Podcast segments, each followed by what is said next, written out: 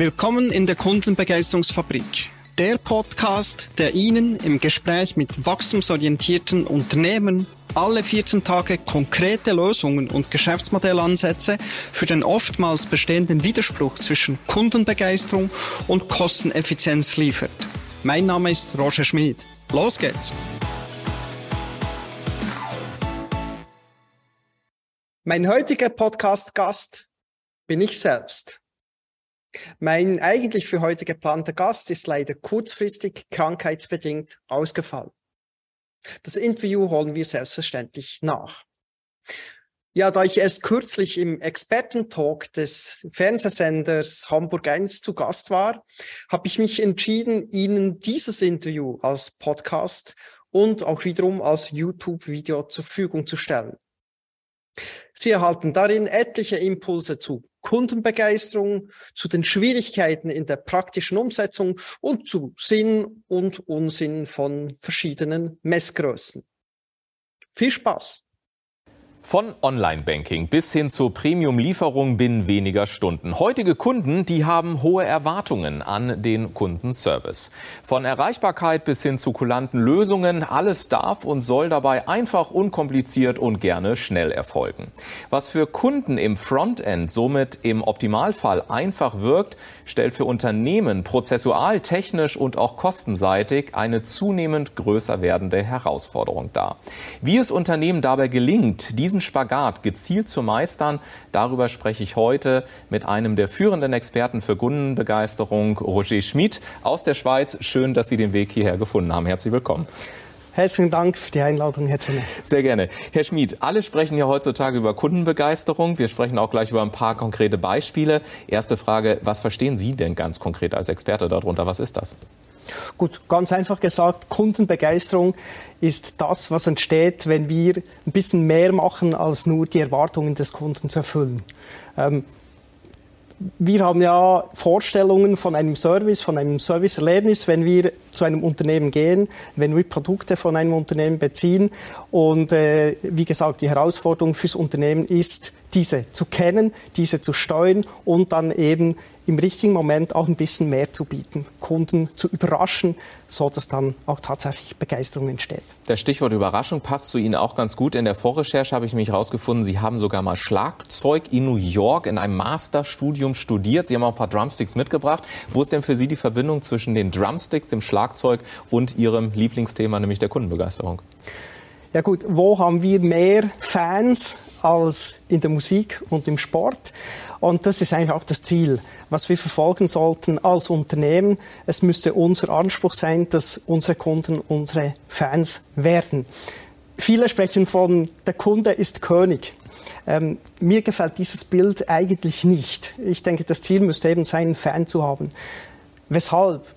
Wenn der Kunde König ist, was bin ich denn?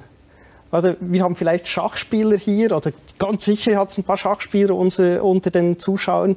Ähm, dort habe ich Könige und ich habe Bauern. Also wenn ich eben Könige habe, habe ich irgendwo Bauern. Und was macht man mit Bauern im Schach? Man opfert sie. Und für mich ist das ein bisschen das Bild, oder? Wenn mein König Kunde ist, oder mein Kunde König ist, richtig gesagt, dann bin ich eben sehr schnell in dieser Bauernrolle und dann bin ich eigentlich den, den äh, Vorstellungen, Ideen dieses Kunden einfach ausgesetzt, ausgeliefert und ich muss dann dienen, aber eben nicht in einer Form, wie ich es gern machen würde, sondern eben, wie er es von mir verlangt.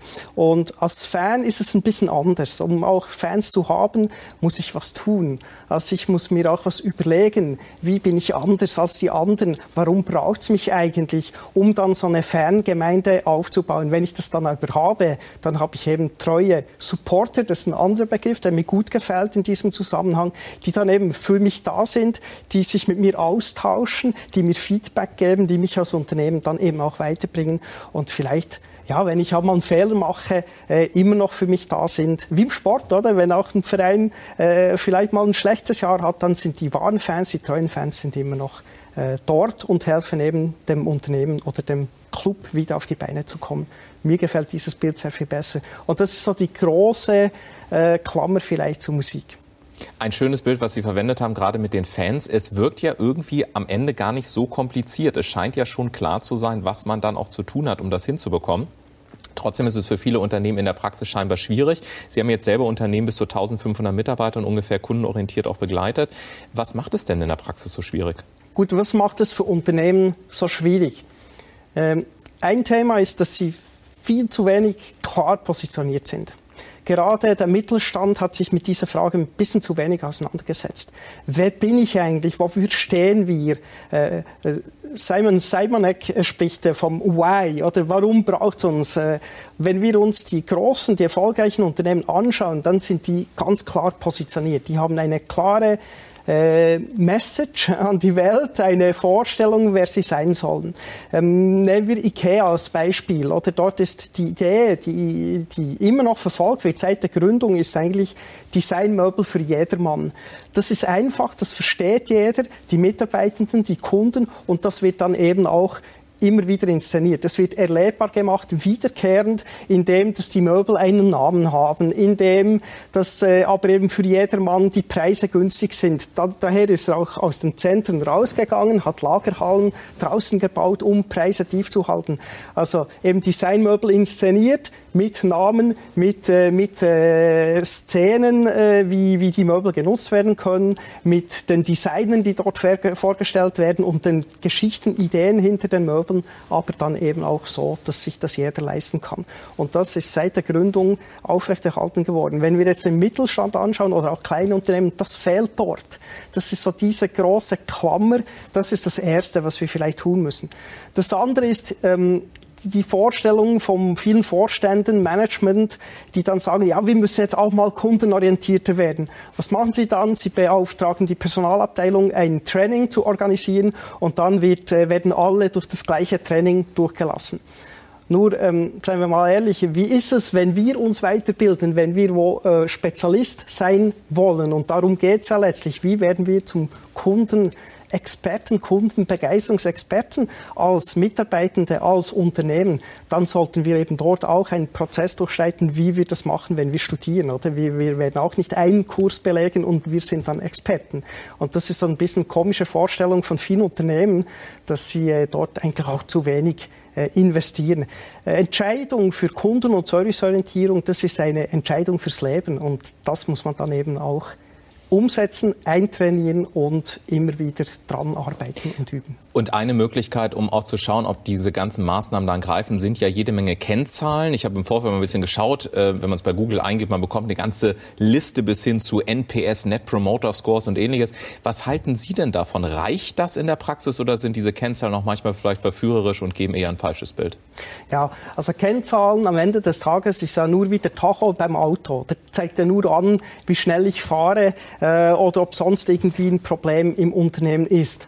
Ähm, damit es eben funktioniert, muss es ganzheitlich sein. Es muss ganzheitlich durchdacht sein. Es ist eben nicht eine Schulungsinitiative. Es ist nicht ein IT-Projekt, was häufig auch ein Problem ist. Oder CRM wurde bei vielen Unternehmen, also CRM, Customer Relationship Management, einfach als IT-Initiative angeschaut und nicht als Management-Konzept als äh, Prozess-Reengineering-Thema und letztlich als Change-Thema, was es nämlich ist, oder um ein Unternehmen ähm, ganzheitlich auf Kunden- und Serviceorientierung auszurichten.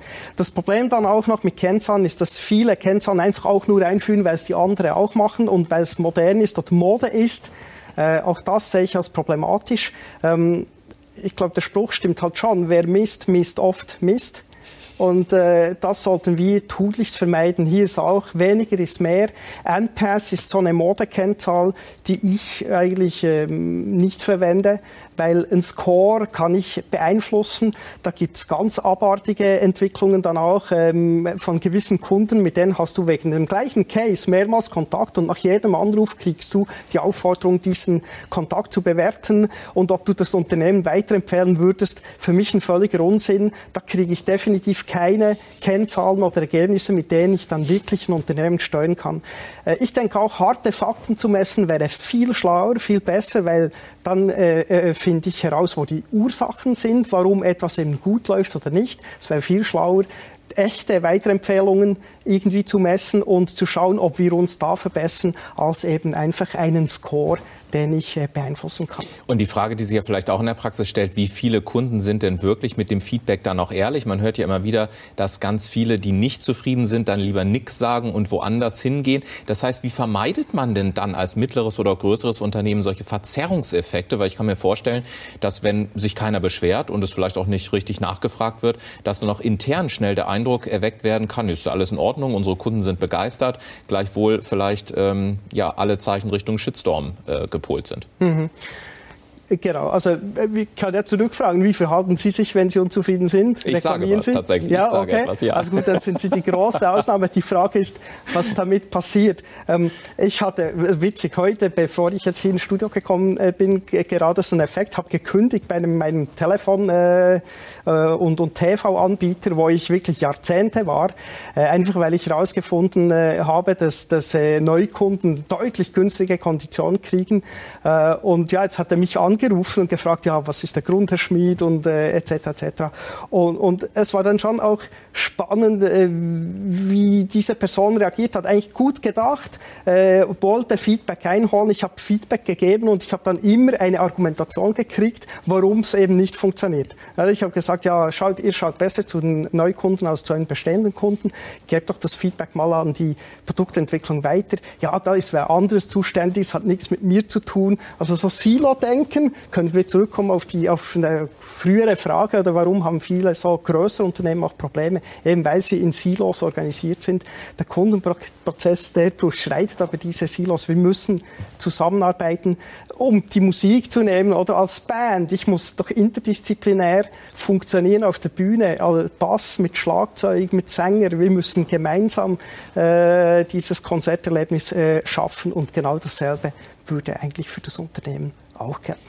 Und so sehr ich da auch grundsätzlich bei Ihnen bin, kann ich mir vorstellen, dass sich jetzt vielleicht einige Zuschauer fragen, gerade wenn sie auch Verantwortung für mehrere Mitarbeiter haben, zu sagen, ja, in der Theorie ja, aber wie machen wir es in der Praxis? Denn gucken wir uns doch das mal an. Ist es nicht eher so, dass heutzutage die Kunden von allen Seiten beispielsweise äh, Omnichannel-mäßig Erreichbarkeit wünschen, aber auf der anderen Seite wiederum das Verhalten von Kunden sehr viel schwerer zu prognostizieren ist, was ja natürlich bedeutet, dass Kostenstrukturen sehr viel schwerer zu kalkulieren sind. Gleichzeitig haben wir Fachkräftemangel.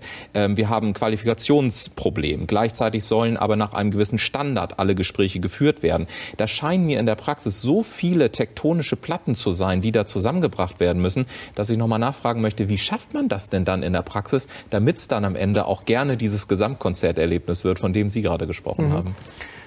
Ja, eben, ich, starte gleich dort, was Sie jetzt äh, den Schluss gemacht haben, eben dieses Gesamterlebnis. Ich muss es definieren, da führt kein Weg daran vorbei. Ich muss mit dieser Frage zuerst mal stellen. Ich muss überlegen, wofür stehe ich wirklich und das so auf den Punkt bringen, so dass ich das auch kommunizieren kann, dass das jeder versteht.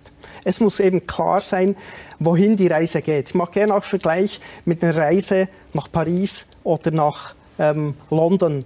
Das ist entscheidend, dass wir das wissen, dass wir das kommunizieren. Es ist entscheidend für die Leute, die mit in den Bus einsteigen oder in den Flieger, dass die eben wissen, wohin die Reise geht und dass sie sich aktiv entscheiden können, will ich überhaupt nach Paris oder nach London oder gehe meine Reise woanders hin. Und das gilt eben auch fürs Personal, also auch die Leute, die in diesen Bus einsteigen müssen äh, darauf antworten kann. Also das ist das wirklich das Erste. Oder mit der Musik wieder verglichen, der Stil. Es macht einen Unterschied, ob ich Heavy Metal mache oder eine Folklore-Gruppe bin. Es wird eine andere Belegschaft brauchen, es wird ein anderes Publikum ansprechen, es wird eine andere Inszenierung brauchen.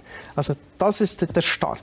Das nächste ist dann schon die Prozesse. Die Customer Journey ist der heutige Begriff. Also äh, wie, wie läuft der, der, der Prozess mit dem Kunden ab? Wo haben wir Berührungspunkte? Wie sollen die ausgestaltet werden? Welche Emotionen soll der Kunde dabei erleben? Ganz, ganz entscheidend.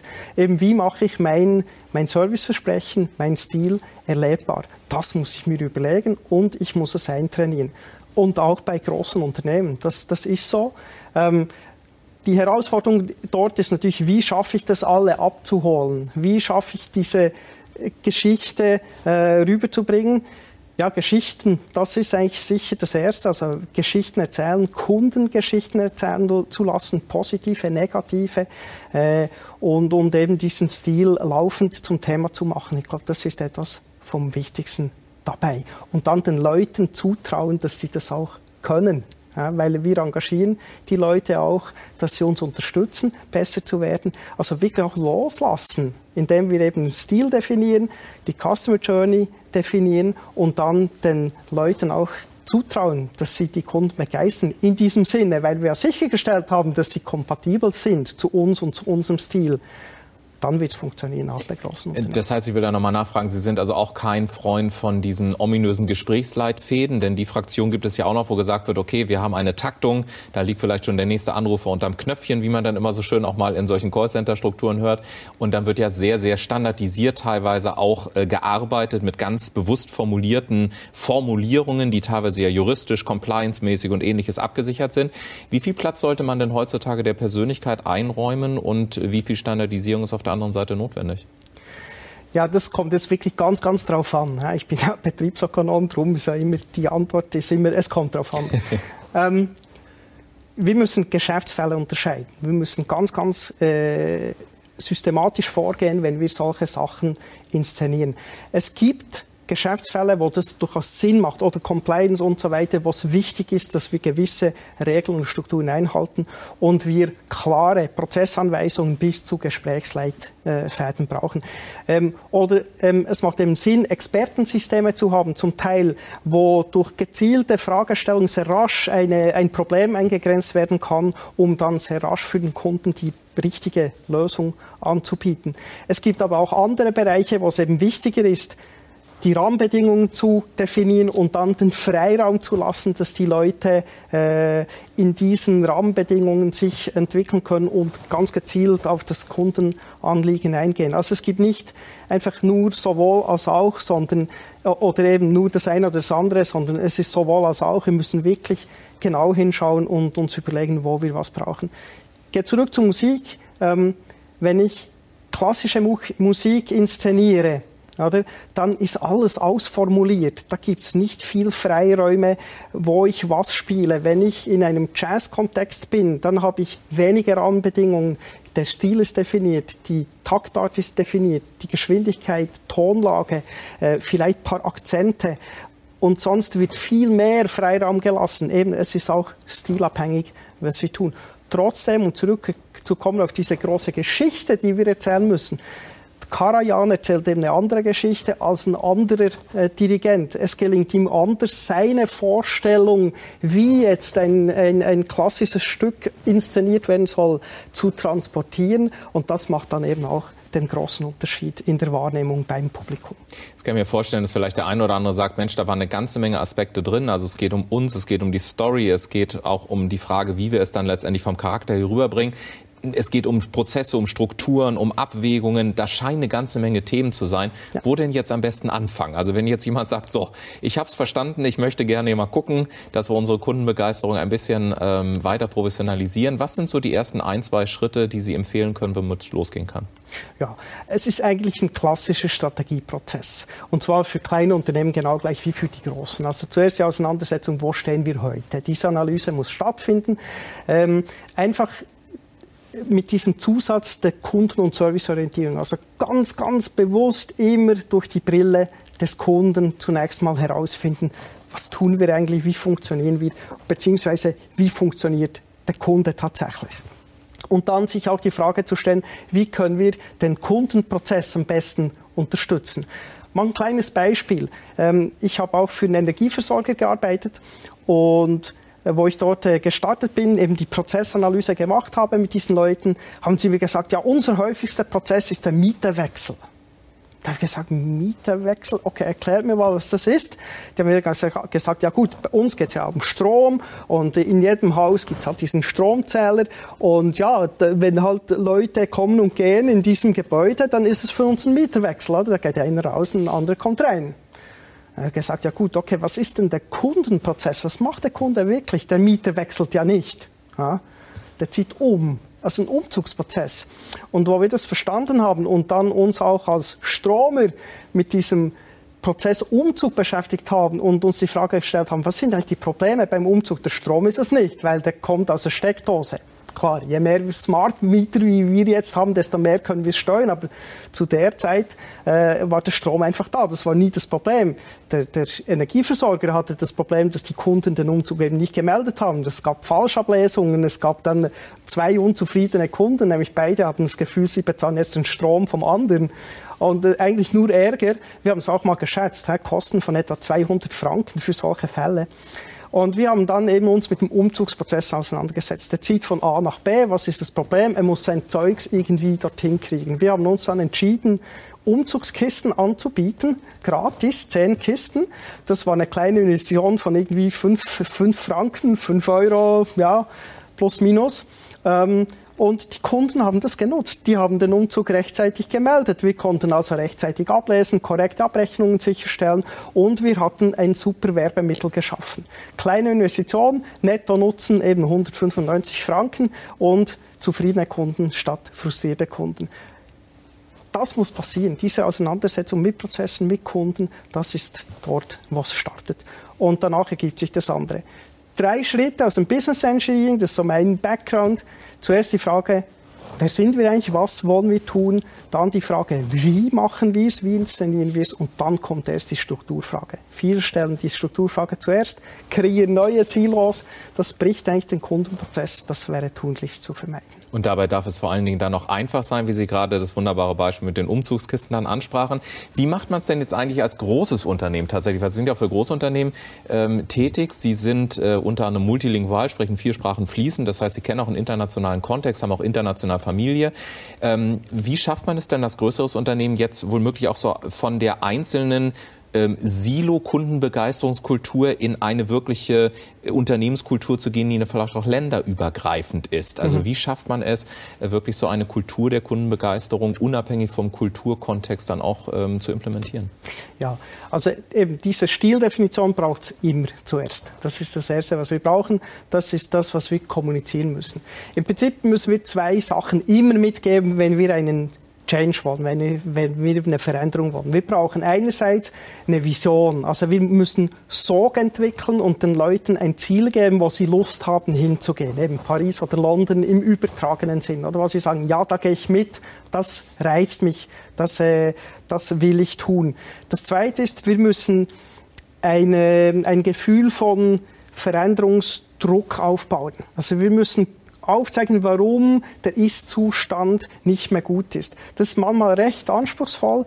Da müssen wir halt uns überlegen, eben, was sind die guten Gründe? Gut, die Pandemie hat uns jetzt geholfen. Da gibt es jetzt gute Gründe, sich zu verändern. Viele haben das äh, noch für sich zu wenig genutzt. Ich denke, die Bereitschaft jetzt zur Veränderung ist sehr viel höher es wird abklingen, also da hier jetzt noch aufbringen, wird sich lohnen, weil jetzt ist für viele klar geworden, so wie es war, geht es nicht mehr weiter. Die zwei Dinge brauchen wir immer, einfach für die Kommunikation. Das heißt, wir brauchen auch das Management natürlich, die diese Veränderung will und unterstützt. Und danach müssen wir in dieser Auseinandersetzung mit Customer Journey schauen, wo starten wir. Also wir können vielleicht nicht alles gleichzeitig machen ähm, und, und dort vielleicht so erste Piloten auch haben, wo wir sehen, es funktioniert. Und das kann sich dann wieder übertragen auf andere Bereiche. Wichtig ist auch, je größer Unternehmen natürlich wird, desto weniger haben wirklich direkt Endkundenkontakt. Ähm, da ist die Auseinandersetzung mit den internen Kunden ganz, ganz wichtig. Wir haben auch intern Lieferanten-Kunden-Verhältnisse und diese zu diskutieren, diese zu besprechen, sichtbar zu machen, sich zu überlegen, was erwartet eigentlich mein interner Kunde von mir? Wie kann ich den erfolgreich machen? Darum geht's letztlich. Ja. Äh, und, und, und sich mit dieser Kundensituation zu befassen, das bringt dann auch das ganze Unternehmen weiter. Und last but not least ist es eben wichtig, dass auch die Leute, die eben nicht direkten Kundenkontakt haben, dass man denen aufzeigt, wie ihre Wirk oder wie ihr Mitwirken relevant ist für das größere Ganze. Kommen zurück zur Musik als Beispiel. Ich meine, ich kann die beste Band auf der Bühne haben, wenn mein Tontechniker nicht funktioniert, mein Lichtingenieur nicht funktioniert, oder ganz spitz ausgedrückt, wenn derjenige, der zuständig ist, die Tür aufzusperren, dass die Leute reinkommen, dann wird das, Konzert eben zum Misserfolg. Es braucht alle und äh, wir müssen eben allen aufzeigen, warum sie wichtig sind und wie ihr Zutun relevant ist für das Kundenerlebnis. Sie haben es gerade so schön gesagt, die Kunden auch ein Stück weit enablen, befähigen. Das tun Sie ja auch mit Ihren Kunden und das nicht nur mit Beratung, sondern auch teilweise mit dem einen oder anderen Buch oder vielleicht auch mit den Drumsticks. Aber Sie haben eben auch Bücher geschrieben, sind auch Podcaster. Geben Sie uns kurz einen Einblick, wo kann man da noch mehr Informationen bekommen, wenn man denn jetzt noch Informationen haben möchte? Ja, gerne. Also ganz kurz zu eben, was mache ich? Inspirieren ist mein Thema. Ich sage auch, du kannst niemanden motivieren oder nur eine Person, das bist nämlich du selbst. Und was ich aber tun kann, sind eben Motive zu geben und Leute zu inspirieren. Und das ist das, was ich auch tue als Speaker beispielsweise. Oder eben, ich nenne es Entertraining, mein Format wo ich auch live Schlagzeug spiele und eben diese Metapher von Musik und, und Business äh, tatsächlich erlebbar mache. Das ist das eine. Das andere ist, äh, ja, Bücher. Ich habe das äh, Buch geschrieben, der Kunde ist ein größter Fan und publiziere auch regelmäßig äh, kleine Artikel. Was ich hier jetzt mitgebracht habe, ist das E-Book. Das ist ein Auszug aus äh, diesem Buch, der Kunde ist ein größter Fan. Das kann man auf meiner Webseite auch gratis downloaden auf theblackelephant.ch das steht allen äh, zur Verfügung. Dort gibt es weitere Checklisten etc., was man beziehen kann. Die blenden wir dann noch gerne ein. Und wer Sie dann tatsächlich live auf der Bühne mal erleben möchte, wie Sie mit den Drumsticks womöglich auch das Silo-Denken dann äh, sozusagen bearbeiten, dann findet man sicherlich auch alle weiteren Kontaktdaten dort. Ich sage herzlichen Dank auch für den anspruchsvollen, gleichzeitig humoristischen Einblick, den Sie uns heute gegeben haben und wünsche Ihnen natürlich auch weiterhin viel Erfolg. Vielen Dank. Vielen Dank Ihnen. Für wahre Kundenbegeisterung braucht es somit nicht nur das Herz am richtigen Fleck und Lust auf Menschen, sondern vor allem auch den ein oder anderen Prozess. Dann klappt es auch unter der heutigen Kostensituation, einen herausragenden Service zu bieten. Weitere Informationen, die finden Sie auf der angesprochenen Webseite theblackelephant.ch. Und damit sage ich vielen Dank, dass Sie heute wieder eingeschaltet haben. Bleiben Sie uns gewogen, machen Sie es gut. Bis zum nächsten Mal. Das war's schon wieder mit einer neuen Folge hier in der Kundenbegeisterungsfabrik. Danke, dass Sie heute dabei waren. Wenn es Ihnen gefallen hat, hinterlassen Sie mir gerne einen positiven Kommentar. Und ganz wichtig, senden Sie mir einen Screenshot davon an roger.schmied at theblackelephant.ch und Sie erhalten im Gegenzug einen 15-minütigen Strategie-Call mit mir. Wir hören uns in 14 Tagen wieder mit einem weiteren spannenden Gast, der uns seine Gedanken, Lösungen und Geschäftsmodellansätze vorstellt, wie Sie es immer wieder schaffen, Ihre Kunden zu begeistern und gleichzeitig effizienter und kostengünstiger zu werden.